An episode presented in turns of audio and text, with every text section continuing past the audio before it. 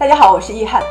今天我们要从巴黎塞纳河边的旧书摊开始聊起，来解答一个大家有共识却又说不清道不明的问题：为什么时髦的巴黎人如此的怀旧？我们先来看这些旧书箱，它们是怎么来的呢？它们的历史可以追溯到16世纪，当时有一些流动的小贩集结在巴黎最古老的一座桥——新桥 （Bonneuf） 这一带卖书报。17世纪的时候，在新桥上就出现了旧书市场。但是很快，经过王室法院的裁决，这些旧书商都被赶出了新桥，流落到了塞纳河畔。后来，经过一次次和当权者的抗争，他们终于在1891年的时候被获准把书箱固定在河岸的石栏上作为销售点，并且过夜，不必再搬来搬去。当局还规定了书箱必须统一的漆成绿色。到了一九零零年，巴黎万国博览会，也就是埃菲尔铁塔亮相的那一年，整个巴黎塞纳河岸就已经有了大约两百个旧书摊。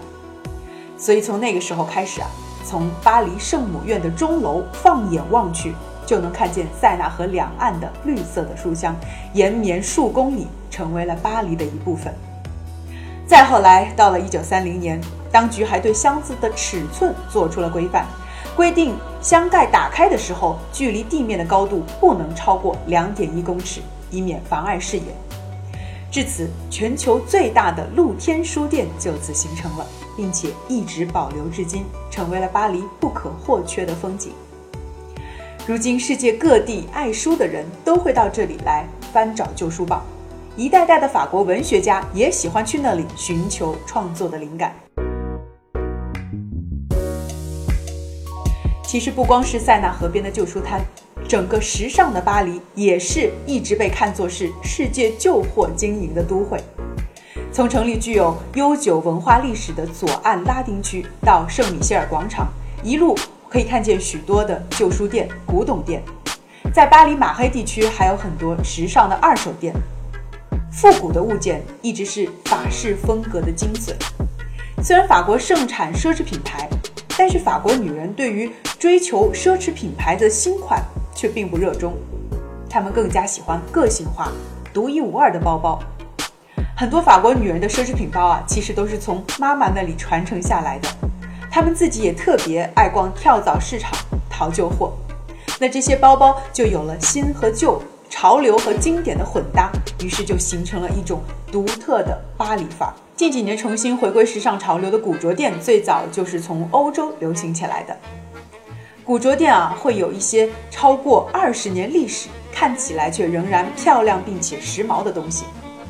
当然，和普通的二手品不同，真正的 vintage 通常诞生于一九二零年到一九八零年之间，出自某个著名的设计师之手，比如说像 Coco Chanel、Christian Dior 或者是 Balenciaga 等等。它们有的很经典，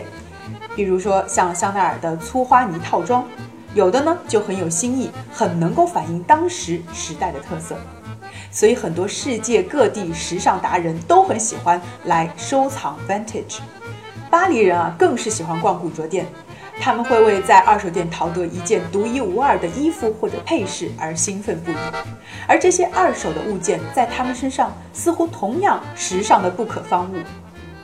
一般在这些二手店购得的商品啊，都会贴上“二手店购得”这个标签，而这个标签甚至比 Chanel 或者是 Hermes 的 logo 更受巴黎时尚博主的追捧。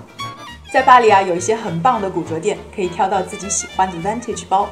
比如说，在巴黎十六区 Rue de la Bombe 上有一家来头不小的古着店，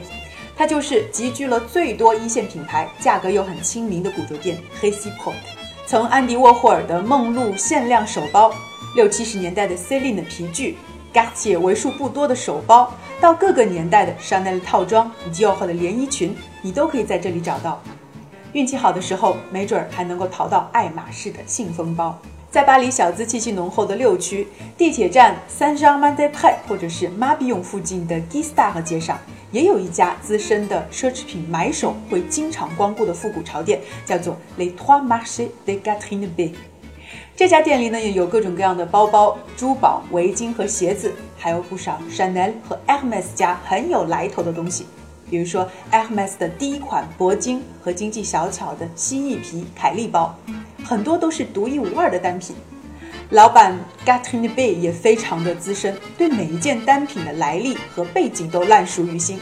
老顾客来到这里，通常一聊就是一整天。最后还有一家位于巴黎市中心一区蒙邦谢长廊的古着店 d i d i e Ludo，它有着古着店的珍藏界大佬之称，因为里面收藏的都是博物馆收藏级别的高级定制礼服，比如 Chanel、Balenciaga。Dior 以及 Saint Laurent 的时尚品牌的古着衣，